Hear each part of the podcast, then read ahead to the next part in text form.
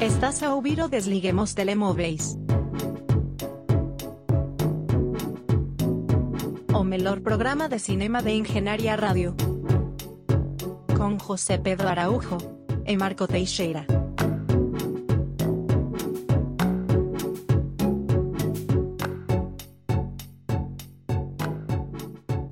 Olá e sejam bem-vindos ao Desliguem os Telemóveis nesta semana de Carnaval, que foi ontem, mas para nós Ah, é hoje. Pois, eu dizer, o carnaval é hoje. Tens que pensar Claro, nos, no nos ouvintes. Claro, claro.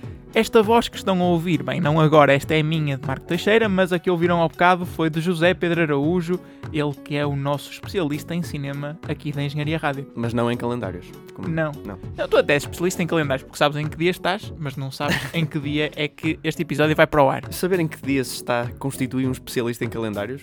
Eu, acho que sim, porque muitos dias eu não sei quais são. Sim, mas penso que isso é uma fasquia um bocadinho baixa, não é? Pelo menos tens que saber, assim, de repente... se- quando é que é Páscoa? Quando, foi, dez- eh, 21 de Abril, acho eu, ou 17. Eu sei que é dois dias para lá dos meus anos, agora não sei a margem. Isto é como o preço certo, nunca sei se a margem é para cima ou para baixo.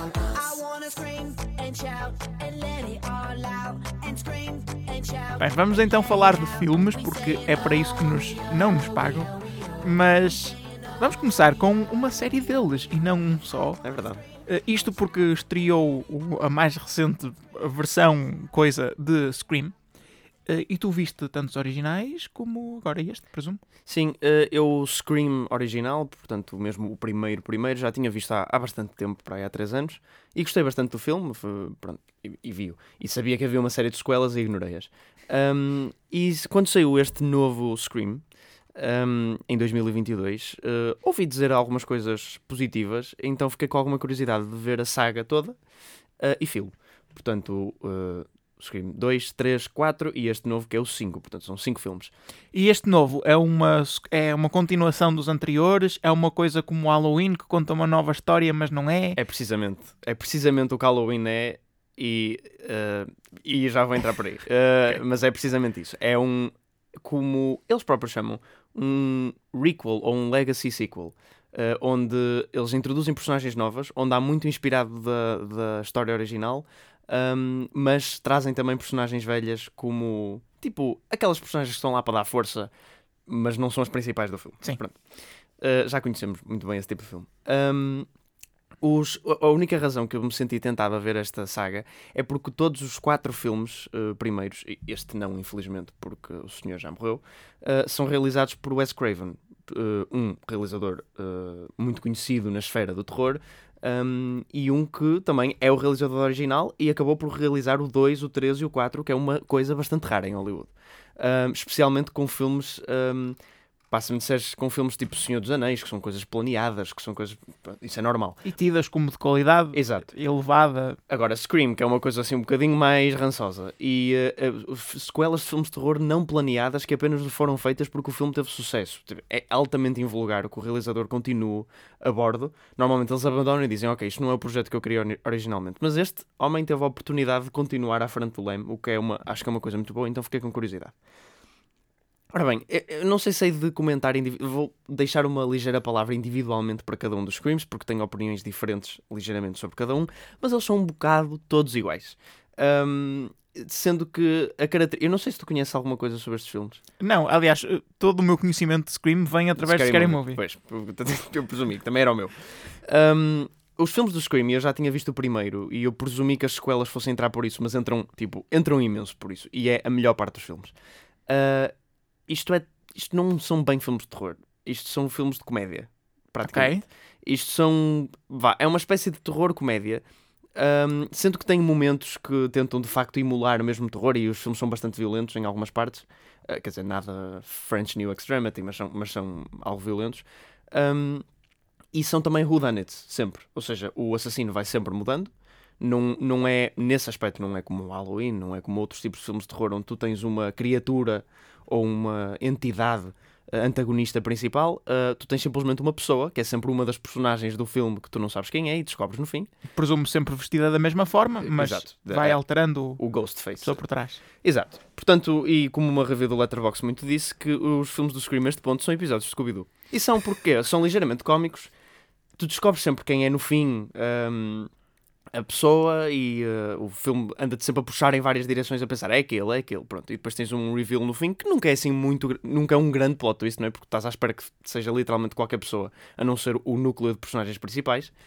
Ahm, e portanto, pronto, mas não era isto que eu queria enaltecer como a característica distintiva dos filmes do Scream. A característica distintiva dos filmes do Scream é que eles são extremamente meta. Tipo, muito meta. E é isso que os faz interessante. Eh, o primeiro filme eu já tinha visto. Olha, só um bocadinho. Posso fazer algum barulho lateral, mas eu já Podes. bati com os cornos neste microfone que está à minha beira, então eu vou desviá-lo ligeiramente. Pronto. Força. Já o fiz. Ahm, dada esta pausa, ahm, o primeiro filme do Scream ah, trata, no fundo, o motivo dos assassinos. Quer dizer, pronto, tô- não vou dizer quem são, mas ah, um bocado a, a coisa principal do, do filme é eles, e, e- e isso é referido muitas vezes no filme, uh, é eles conseguirem. Como é que eu ia dizer? Motivar o assassino? Uh, Não, não, não, não. Uh, o, próprio assassino, a motivação dele é fazer, no fundo, o que se faz de errado, ou corrigir o que se faz de errado na maioria dos filmes de terror, de adolescentes. percebes? Ok. E, uh, e ao longo dos filmes são adressadas várias tropes que acontecem. Tipo, imagina, matas o assassino. Isto é uma um lugar comum para todos os filmes do Scream, que quase que já é uma piada.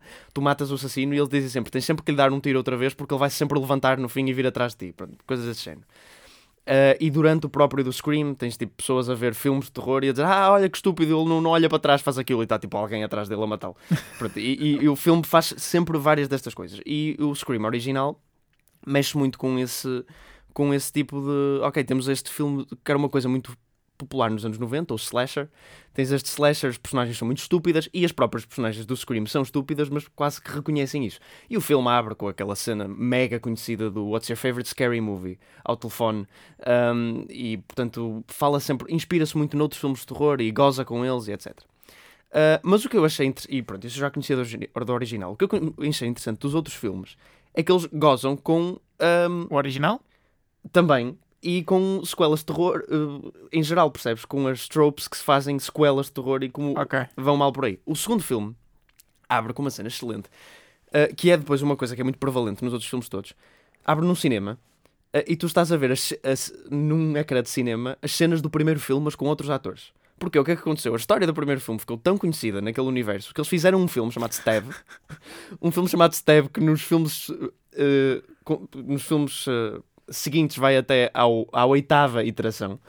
Uh, portanto, eles estão a ver um, um- um- temos a ver pessoas a ver um filme dos eventos que aconteceram no filme anterior uh, e depois há assassinos que são inspirados por esse filme para fazerem outro uh, série de, de assassinatos que no Scream 3 vai ser os eventos do Stab 2. Portanto, estás a perceber? Ah, meu Deus. É- E, e isto conseguiu chegar ao quinto filme. Sim, sim, e isto entra cada vez mais. Pronto. E, e o meu comentário é: eu gostei muito de Scream 2. ah, porque foi o primeiro destes filmes que introduziu a veia que é muito forte nos outros ah, de- dos filmes do Steve, que depois acabam por ser uma parte muito importante do plot para todos os outros filmes. Ah, ou seja, os filmes baseados no evento do primeiro filme e depois nos eventos do segundo filme e depois nos eventos do terceiro filme, etc. Um, um tipo de filmes de terror que são assumidamente cheesy e maus e para adolescentes dentro deste Sim. filme, né? Um, e com que eles gozam e, e depois eles começam-se a reger pelas regras desse filme para os próximos assassinatos nos filmes do Scream, pá. Pronto, e aquilo começa a entrar numa pescadinha de rabo na boca. Eu gostei muito do segundo por causa disso, se bem que devo criticar o segundo porque em parte de tipo quem é o assassino e história em si não é particularmente interessante.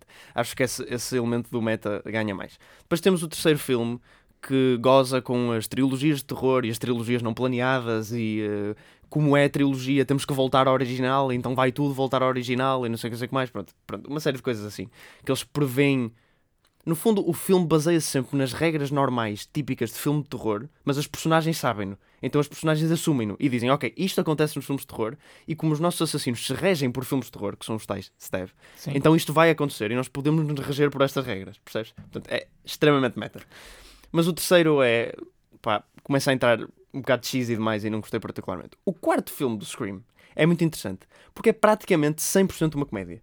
Eles, eles praticamente abandonam qualquer elemento de suspense e, e vão 100% para a comédia. O filme abre com uma sequência pá, estranhíssima, onde tu estás a ver uma cena do Stab 6 ou assim, um, que é a tal cena inicial que os filmes abrem sempre assim, os filmes do Scream, com uma rapariga adolescente recebe uma chamada do Ghostface uh, que começa a dizer que está a entrar em casa dela, ela não acredita, acha que é o amigo a brincar, depois começa a ficar assustado e depois morre.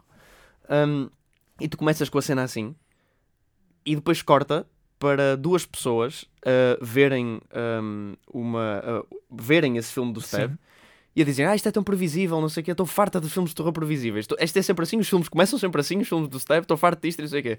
E a outra a dizer, é, é, estás farta, estás farta, e saca de uma faca e esfaqueia na, na, na barriga e diz, e, e- e diz, eu preciso mesmo me contar isto porque é- são coisas mesmo absurdas. Uh, e diz, ah é, estavas farta, aposto que não estavas à espera desta. E aquilo sai e está um monte de pessoas a ver isto no cinema e é o Step 7. E tu, Ai meu Deus! Sim, o filme começa assim. E eu, ah, não posso. Pronto, O f- eu adorei o Scream 4. Não particularmente, mais uma vez, por esta questão de quem foi ou a revelação, mas porque é o máximo meta de qualquer um dos filmes do Scream.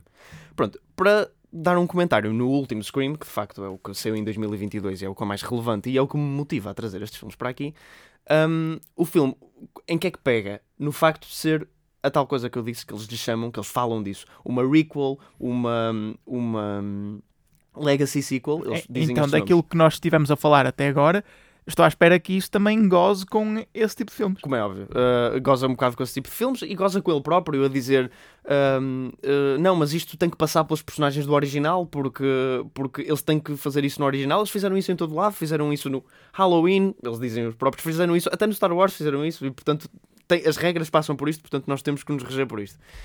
Um, e, um, e pronto, e o filme tem muito esse. É, é um filme mais sério, eu acho que é o filme mais sério de todos os Scream. Abandona um bocadinho a veia de comédia tão intensa, se bem que não abandona a veia do meta, né? Um, continua por aí. É um bocadinho mais, mais sério e teve mais investido nas personagens e mais investido em quem era o assassino. Tipo, eu vibrei na sequência final, que era algo que eu já não fazia com os filmes do Scream há muito tempo, porque, pronto, gostava mais da parte goofy. E acho que este filme, sem se desviar da. da porque é outros realizadores, né? já não é o Wes Craven, infelizmente já não pode. Um, sem se desviar dessa veia que, que, é o Scream, que é, que é isso, o gozar com filmes de terror, o gozar com ele próprio, entrar muito por aí. Um, con- é, pronto, é um filme que eu posso de facto vibrar e sentir alguns thrills a ver. uh, e, e gostei dessa parte. Um, pronto, não é um filme espetacular, é mais do mesmo, mas mais do mesmo aplicado a esta era. Um, e gostei muito também, entram uh, um bocado por, uh, ou pelo menos reconhecem a existência de, em vários diálogos, que é interessante, da nova veia de terror. Um, ela própria estava a dizer: Não, mas uh, isto não vai acontecer porque os slashers estão fora de moda. Agora é o Elevated Horror que está na moda, o Hereditary, o It Follows. Portanto, o filme referencia vários filmes de terror. E de vez em quando pode parecer cringy, pá, eu estar a contar este tipo de coisas, mas eles encaixam bem no filme porque tu já sabes que isso é a essência do filme.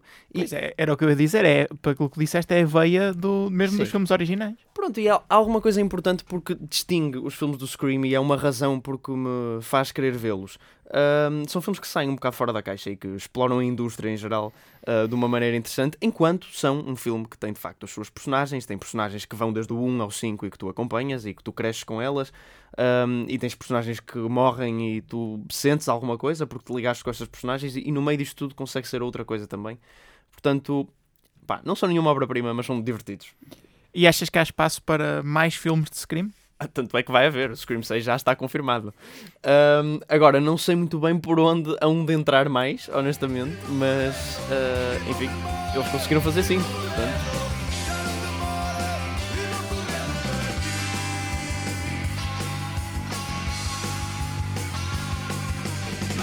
O segundo filme, ou melhor, o sexto, que trazemos hoje é West Side Story, a adaptação do filme original de 61 para aí, não sei.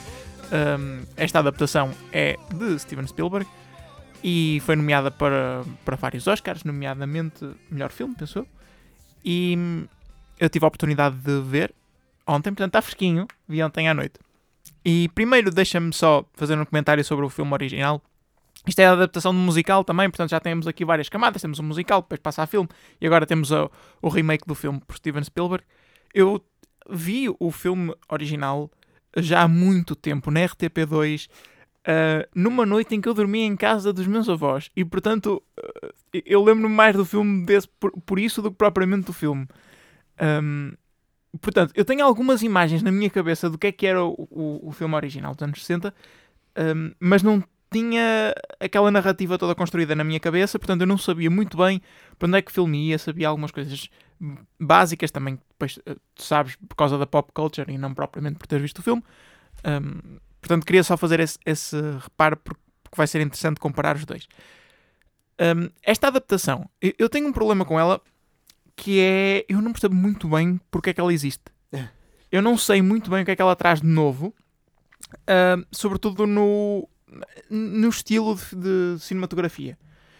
O, o filme original, daquilo que eu me lembro, sofria um bocado de- daquela estética de filmes daquela altura, quando, especialmente quando recorriam a set pieces muito grandes. E este filme ah, é um filme que tem cenários muito grandes, porque se passa em Nova York, com edifícios grandes e tem shots até bastante amplas. E tens. ahm, os cenários estão bem construídos mesmo no filme original mas sofre um bocado daquela estética de parece tudo feito num estúdio, como muitos filmes daquela época têm. E eu estava à espera que eh, nesta adaptação tentassem fugir um bocadinho disso e tentar trazer a, a história original para uma cinematografia mais moderna, que normalmente é o que se faz neste tipo de readaptações, mas não foi isso que aconteceu. A própria estética dos cenários ficou muito semelhante, as cores eram também muito semelhantes e quando não eram passaram a ser muito redutoras. Ah, agora, esta é a altura em que eu preciso mesmo dar contexto sobre a história.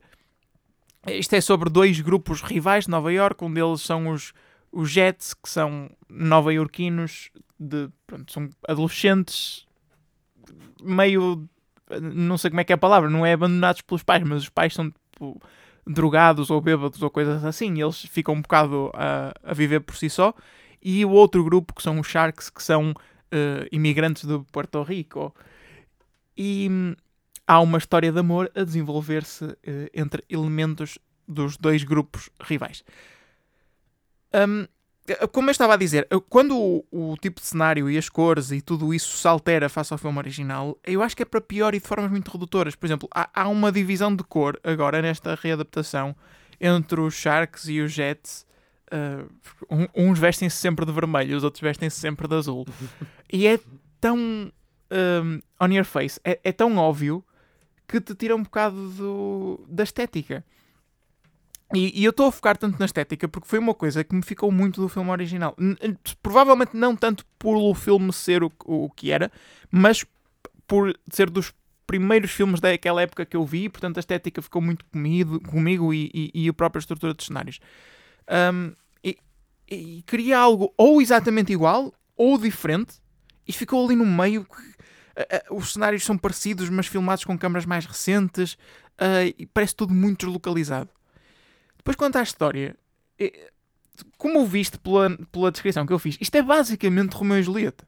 Sim, sim, sim. Foi essa sempre a ideia. Eu conhecia já por alto a história do West Side Story, mas eh, sempre me lembrou disso. Clãs rivais e apaixonados. Exato. E, e- e o, que é que, o que é que esta readaptação traz de novo à história? Primeiro, acho que é muito pouco, ou, ou, ou mesmo nada.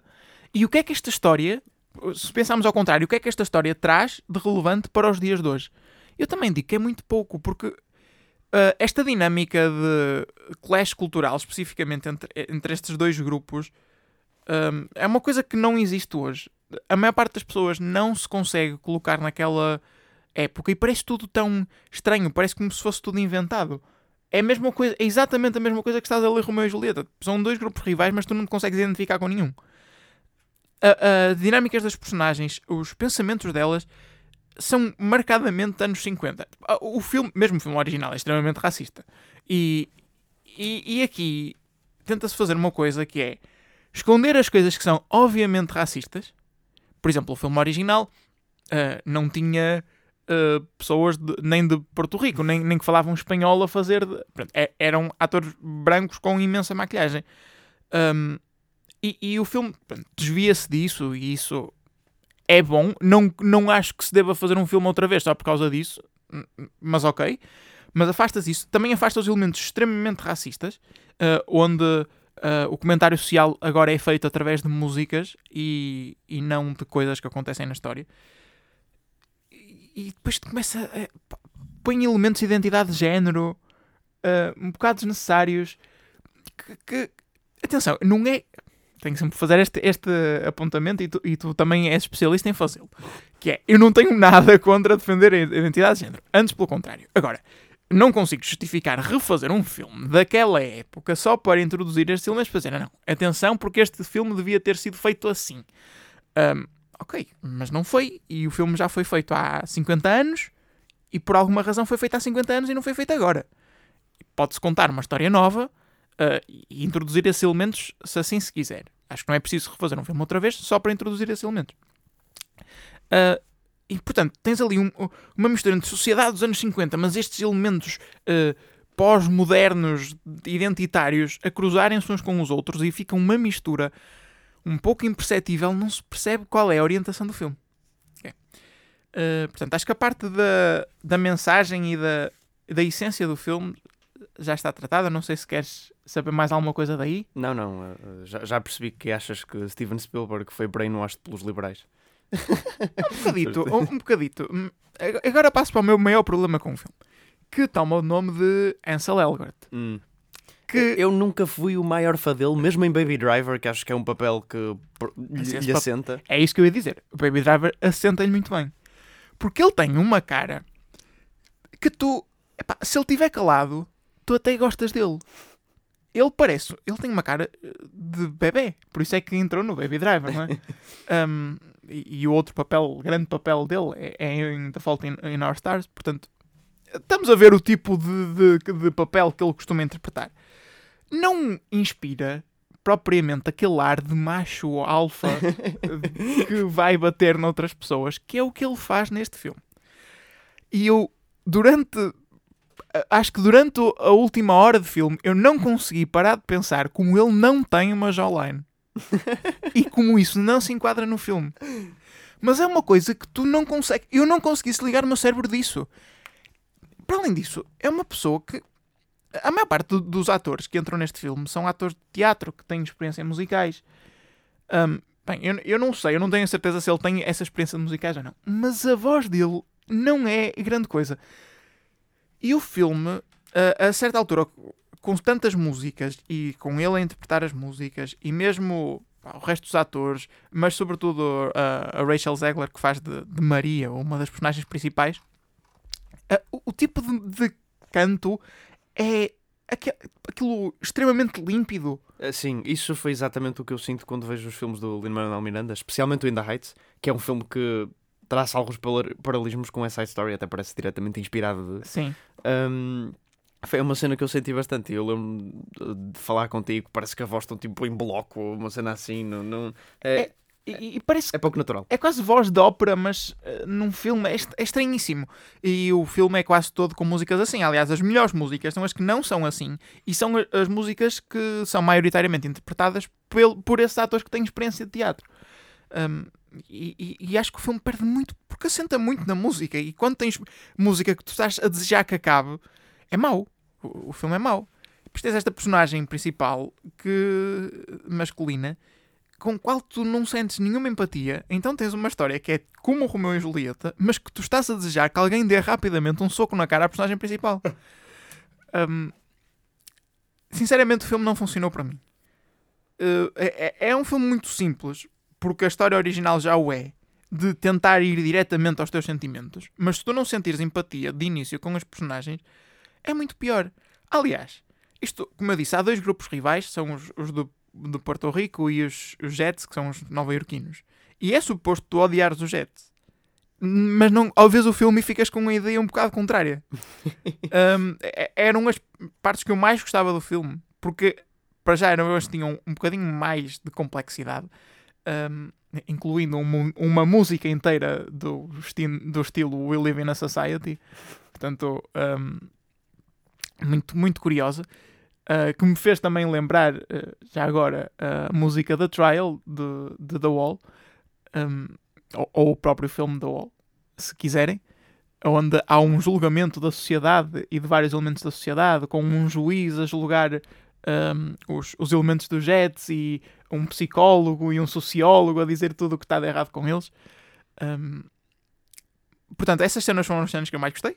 Tudo o resto foi um bocadinho para esquecer. Uh, e o- a última meia hora acontece tudo muito depressa. mas acho que também é assim no filme original e mesmo no musical, acho que é suposto. Mas como tu não tens nenhuma empatia pelas personagens que estão a serem afe- afetadas, tu estás completamente dormente. Então eh, há coisas a acontecer, coisas trágicas a acontecer, e eu só consigo fazer. Hã, ok. Pronto. Uma última coisa que me chateou imenso foi. eh, há, uma- há uma crítica que não se pode fazer a Steven Spielberg neste filme. É que ele não tem flair. Porque tem. Imensa flair. Nomeadamente no ecrã. Porque eh, duas horas e meia de filme. eh, pá, 50% do ecrã é ocupado por flashes de luz, de, por raios de sol a brilhar entre placas ou flares que tu não sabes de onde é que vêm, mas aparecem na câmara e, e ofuscam-te metade do ecrã. Eh, Portanto, eu tenho alguma dificuldade em pessoas que dizem que isto é um, um big screen movie, não é um filme para tu veres no cinema. Vês no cinema o quê? Um flash de luz? Não quero ser cegado, obrigado. Um, lá está, são essas coisas que são pequenas e normalmente tu não reparas nos filmes. Acho que eu nunca reparei nas flares de nenhum filme. Uh, e aqui é tanto, e, e tu sabes que é tanto porque eu notei e estou aqui a falar e a queixar-me delas. Uh, portanto, no geral, eu tenho alguma dificuldade em justificar porque é que- o que é que este filme traz de novo ou o que é que esta história traz de relevante para os dias de hoje. Um, mesmo com todo o racismo e todos os problemas por trás, acho que, se calhar era melhor ver o, o- o filme original ou o musical original do que estar a ver isto.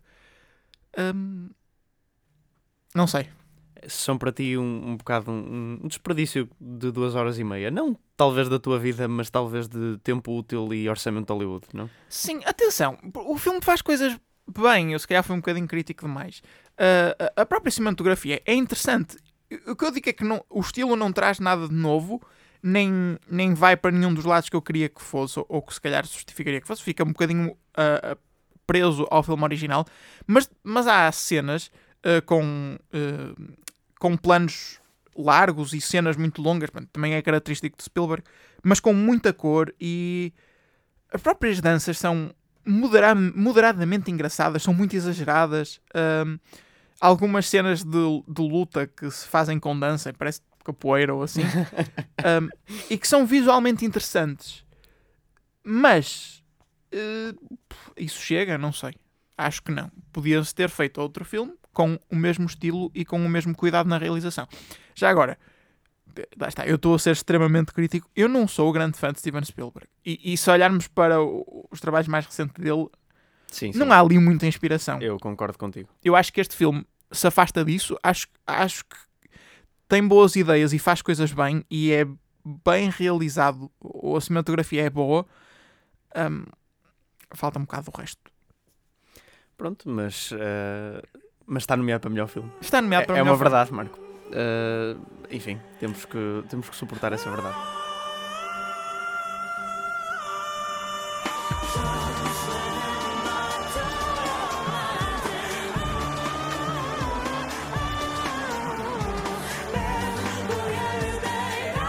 Está nomeado para melhor filme, mas quem vai, ou quem ganhou, SEG, não é? O, portanto, SEG, estamos a falar dos Screen Actors Guild Awards, isso é tipo, o sindicato dos atores. É, os prémios de atores. Eh, Sim, eh, Que são, são importantes indicadores para quem vai ganhar o Oscar de, de atores.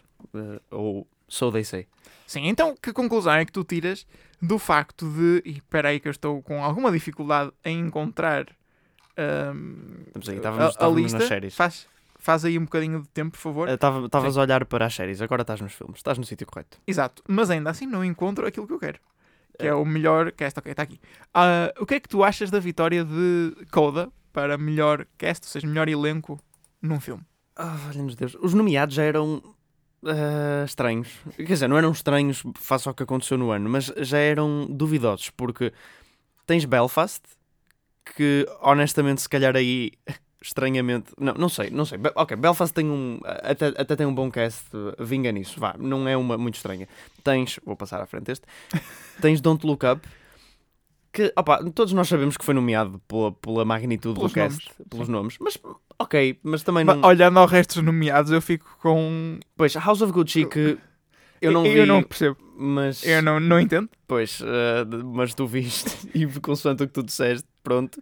E tens King Richard, que mais uma vez, é assim, não é uma, não é uma nomeação que eu fico de queixo caído, de- indignado. Eu, eu gostei de que eu, eu não, não falei aqui no programa, mas falaste tu, eu entretanto vi King Richard Uh, e gostei mais do que estava à espera, até. Um, mas também as minhas expectativas eram bastante baixas. Porque eu estava à espera que fosse o Ford vs Ferrari de- desta. Sim. Né? E Não eu- é, é um filme com um bocadinho mais de coração. Sim, exato. Uh, uh, porém, o Ford vs Ferrari era um filme bem mais, uh, tipo, melhor realizado e assim. Mas, mas whatever, mas eu gostei mais do, do King Richard em geral. Exato, acho que é como diz, acho que é um filme com coração. Gostei muito da performance do Will Smith, acho que... Pronto, acho que é um filme dentro do normal filme Hollywood muito vanilla, portanto não há nada de especial a acontecer ali, é uma história by the numbers, acho que é bem executada. Uh, porém, o nosso vencedor foi Coda. Sim, mas prendendo-nos um bocadinho mais nos nomeados, como é que Power of the Dog, por exemplo, não, Sim, não é nomeado? Exatamente. Como é que Power of the Dog não é nomeado? É uma que, boa pergunta. entretanto, saiu sem nenhum prémio, segue, já agora. Sim, que, que é- não, eh, não, penso que saiu com o melhor ator eh, secundário. Eh, por eh, Cody Smith McPhee, não? ah, Não, não, não, tens não. toda a razão. Ah, surpresa. Ah, ah, Já lá vamos. Já lá vamos. Bem, eh, Coda. ehm, co- pá, sim, Power of the Dog é muito estranho não estar aqui incluído. Primeiro porque tem um elenco relativamente conhecido. Depois porque é um elenco. Tipo, eu percebo não nomeares um filme que seja muito bom, mas que assente na performance de duas pessoas para melhor elenco. Eu percebo que eles não fazem isso. Eles gostam de elencos grandes para este prémio. Mas of the Dog não é o caso. Exato, Tem e teve, quatro performances. excelentes performances de quase toda a gente. E, e, aliás, nos Oscars está nomeado para um monte de coisas de performance. Tem quatro performances de Kirsten Dunst, Jesse Plemons, Cody Smith McPhee e Benedict Cumberbatch, principais, de atores relativamente conhecidos todos, um, e boas. Um, e de facto é incompreensível como é que Coda, um filme que tem performances ok, um filme que é definitivamente. Bem, eu não vi House of Gucci, não vou comentar aí, mas dos outros que eu vi é definitivamente o pior que aqui está. É o filme que para mim é, é tipo, como é que ele foi parar aos Oscars? É um filme da Apple TV, é um remake de um filme francês aleatório que passa na Fox Live, que, portanto, é um remake francês de um filme aleatório que passa na Fox Live, nunca vai muito para além disso. Ah, nos sentidos em que eu estava a dizer que King Richard ah, é bom dentro do que é, Coda nem, nem isso é, portanto, já com as suas baixas ambições, não é um filme espetacular. Portanto, eu estou completamente uh, dumb com esta Escolha. performance do Coda na, na, no, na Award Season. E isso estende-se já agora para o prémio de melhor ator secundário. Quer já falar disso? Sim, o sim. prémio de melhor ator secundário eh, foi para Troy Kotsur, eh, de Coda, Eu penso que seja o ator que faz do pai dela. Sendo que estavam também nomeados Ben Affleck por The Tender Bar, eu nem sei o que é isto. Nem eu, ninguém sabe. Bradley Cooper por Licorice Pizza, eh, Jared Leto por House of Gucci e Cody Smith McPhee por The Power of the Dog. E, e olhando para as nomeações, isto é tão ridículo. Tu, entretanto, já viste Licorice Pizza. Sim, Como é que Bradley Cooper consegue uma nomeação para melhor ator secundário? repara, é assim. É de facto, eu adorei a performance de Bradley Cooper em Licorice Pizza, mas são, Não é como tu prémio. disseste, são 5 minutos. eh, Pá, é, isto já aconteceu em outras award seasons. Houve atores que foram nomeados por, por screen times do género, mas é um bocado difícil para mim pensar como é que uma pessoa recebe um prémio por 5 minutos. Eh, Não recebeu, mas eh, como é que recebe uma nomeação. Ahm, mas é assim, eh, temos Ben Affleck num filme que ninguém sabe o que é. Sim. Temos Jared Leto, que tu viste e pronto. Enfim, Temos Cody Smith McPhee em Power of the Dog, o, o óbvio vencedor que não ganhou. Ah, e ah, que, é, que é genuinamente uma excelente performance. E temos Troy Kotsur em Cold a fazer uma performance. Pronto, é, é porque ele fez de surdo, é isso. É, ou é porque ele é surdo, eu nem sei. Mas é, é por causa disso, é, é, é um disabled prize. É que, tipo, se for isso, por amor de Deus, ah, há performances muito melhores para dar. É, é uma performance um bocado normal. É tipo, ele faz de um pai pescador que está uh, com dificuldades com o negócio de família e depois quer ouvir a filha cantar e depois chora quando ouve a filha cantar. Pá, Esse filme é tão lamechas, meu. Porra, parem de dar praise a Coda. pronto, vamos falar de- parar de falar um bocadinho de Green Book e passar para, os, para os outros, as outras categorias. Will Smith ganhou o prémio de melhor ator principal eh, por King Richard. Portanto, acho que isto é um bocadinho menos eh, Controverso. controverso. E previsível já também. Uh, e Jessica Chastain, para tua, para a tua felicidade, ganhou o prémio de melhor atriz por The Eyes of Tammy Faye. Uh, sendo que também estava nomeada Lady Gaga, e sempre que houver uma nomeação para House of Gucci, eu acho que nós vamos uh, referir que é estúpida. Repara, eu não sei como é que House of Gucci teve muitas nomeações para os SAGs, acaba com zero nomeações para os Oscars e teve nomeações para os Razzies. Várias. Jared Leto foi nomeado simultaneamente para um Razzie e para um SAG. Mas, mas tu precisas de mais justificação para uh, estes prémios serem um bocadinho aleatórios Sim, e pois. serem mais baseados em hype do que propriamente. É verdade. um, Melhor atriz secundária. Falta melhor atriz secundária foi para Ariana DeBois de West Side Story, sendo que estavam também nomeadas. uh, porque é que eu meti nisto. Catriona Balfe por Belfast, Kate Blanchett em Nightmare Alley, Kristen Dunst em The Power of the Dog e Ruth Nega em Passing, também nem sei o que é. Uh, assim, também umas nomeações um bocado estranhas. Passing, eu conheço o filme, mas não muita gente o viu. Uh, O facto de ganhar o West Side Story, tipo, ela está nomeada em tudo, mas o que é que tu achas sobre esta performance? É das melhores do filme, portanto, eu, eu consigo perceber. Ahm, e olhando para os filmes que eu vi, vi a performance de Kristen Dunst, vi a performance de Kate Blanchett, Kate acho Blanchett- que justifica. Kate Blanchett é também uma inclusão estranha. É estranha, Foi é. das performances que eu menos gostei de Nightmare Alley. Uh, Catriona Balfe em, em Belfast, opa, ok, é, é ok, é uma boa performance, sim, Um, mas, mas pronto, ok, à- à frente de Kate Blanchett. Um, e, uh, e pronto, e tens Kirsten Dunst que, que mesmo não sendo das- a performance mais forte da Power of the Dog, acho que continuava a ser uma vencedora merecida. Da Power of the Dog perdeu muita força para os Oscars aqui. Sim, mas visto que Coda ganhou muita força para os Oscars, será que perdeu mesmo assim muita força para os Oscars? E visto, e visto que House of Gucci estava nomeado aqui, a credibilidade destes prémios, como tu disseste, é, é duvidosa. Não sei se queres referir uh, Outstanding Action Performance by a Stunt Ensemble in a Music in a Motion Picture. Uh, ganhou No Time to Die. Pronto. Também estavam nomeados Matrix Re- Resurrections e Shang-Chi e Dune e Black Widow. Sim, pronto, ok. Acho que é um prémio onde eu posso dizer que tal. é Assim, eu não conheço muito bem o trabalho dos duplos, mas eh, que, que talvez posso dizer que No Time to Die eh, merece o prémio. Eh, Custa-me ver Dune sempre perder um prémio, mas No Time to Die, de facto, é. Os filmes da 007 têm sempre eh, stunts espetaculares. Para concluir a série de coisas a acontecer esta semana, uh, portanto, ouvi dizer que houve uma guerra e, entretanto, pá, a parte mais, mais grave é que a Disney vai deixar de lançar os seus filmes na Rússia. Um, entretanto, há uma série de coisas, eventos que estão a deixar a Rússia absolutam- absolutamente sozinha. Uh, uma delas foi a Eurovisão, portanto, barrou a entrada uh, da Rússia. Uh, não sei se queres mencionar mais alguma coisa que seja relevante aqui para, para o programa. Aqui para o programa não estou muito a ver bem. Para além da Disney, houve outros estúdios que fizeram isto, como a Wa- Warner Brothers, que já cancelou a estreia do Batman, que é para a semana na Rússia. Em termos de opinião, o que é que eu acho sobre isto? É um bocado difícil comentar. Eu acho bem e acho mal. Hum, acho bem porque, de facto, é preciso atacar a Rússia em todos os meios que não militares. Né? É preciso pressioná-los. É preciso fazer perceber o povo e virá-lo contra o governo. Mas, ah, por outro lado, é, é também castigar toda a gente que não tem culpa. E, portanto, Olha, eu- eu proponho uma solução intermédia, que é juntarmos todos os filmes que são maus deste, dos últimos dois anos e desenvolver um sistema de streaming que só tem esses filmes para ver na Rússia. Exato. Dobrados em russo e tudo, já. Hum, pronto, mas é assim. E de facto, quanto à Eurovisão, a Manija, a concorrente do ano passado, a autora de Russian Woman, veio-se pronunciar. E de facto, isso é uma coisa que é um bocado acertada, que é. Hum, tudo bem, ela é contra a posição da Rússia, assumidamente, mesmo sendo Rússia, e mesmo tendo competido pela Rússia, hum, que se estivermos a queimar todas as pontes, ah, vai ser impossível. Tipo, eles vão se fechar, vai ser uma União Soviética 2. Vai ser outro muro de Berlim. Uh, e uma coisa como a Eurovisão, que supostamente não é política, e pronto, eu sei, eu sei que de vez em quando tem que ser política, e eu concordo com a decisão da Eurovisão. Eu E, é- e mesmo a Eurovisão já se politizou Já. neste assunto há muito pouco tempo. Sim, portanto, claro, claro, eu sei, eu, eu compreendo que é normal e eu no fundo concordo com a expulsão da Rússia, mas, mas uh, eu percebo o que ela diz também. É uma perda de oportunidade a dizer se os políticos não se conseguem resolver, talvez os artistas consigam. Claro que vale o que vale, mas é mais uma ponte que se corta que poderia ser. de- pá, sei lá, a Rússia até podia levar uma música anti-Rússia. Uh, não seria excelente ver isso? Pronto, mas, uh, mas não sei, mas é, é sempre uma pena porque a Rússia é uma parte integral. Quando começamos nos filmes, já vamos na Eurovisão. É, é- é uma parte integral da Eurovisão, um concorrente muito importante e é uma pena ver, vê-los sair, mas um, assim, pá, não fossem os anormais.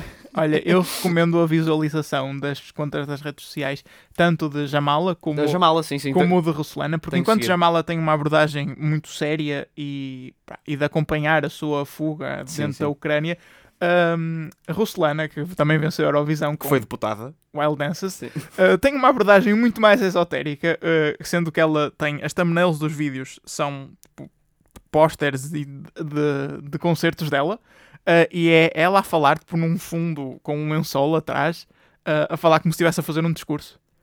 Uh, gosto muito da diferença das abordagens. Pois, ela, ela é mesmo uma política. Ela foi o prémio que lhe foi eh, imputado depois de, ganhar o Eurovisão em 2004, ou lá que foi, foi um, um lugar na Assembleia.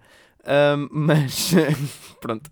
Mas, ah, ah, aliás, se tu fores à página da Wikipedia do conflito 2014, 2014 o da Crimeia, foi? Sim, 2016, já não me lembro bem. Ahm, 2016, 2000 e qualquer coisa, acho que foi Sim, 16. por aí, não interessa. Mas uh, do, do Rússia e Ucrânia, se tu fores àquela página da Wikipédia que tem muitas vezes tipo uma divisão e quem é que. que que 2014, foi 2014. Pois, eu também tinha essa ideia. Que político é que apoiava cada um dos lados? Uma, uma lista de políticos. No lado da, da Ucrânia, no fundo, tens Ruslano. Aparece lá na página da Wikipédia, o que eu acho excelente. Pronto, uh, estamos a aligeirar o assunto, como é óbvio, é uma coisa muito grave, mas uh, já se ouvem isso em qualquer meio de comunicação social. uh, como é óbvio, os nossos corações estão com a Ucrânia, mas Exato. é preciso também. somos um programa. Trazer o outro lado. É verdade. Muito obrigado por nos ouvirem. Ahm, as- como o Zé disse, o nosso coração está com a Ucrânia ah, e convosco também. E podem contar connosco para vos trazer mais novidades sobre o mundo do cinema.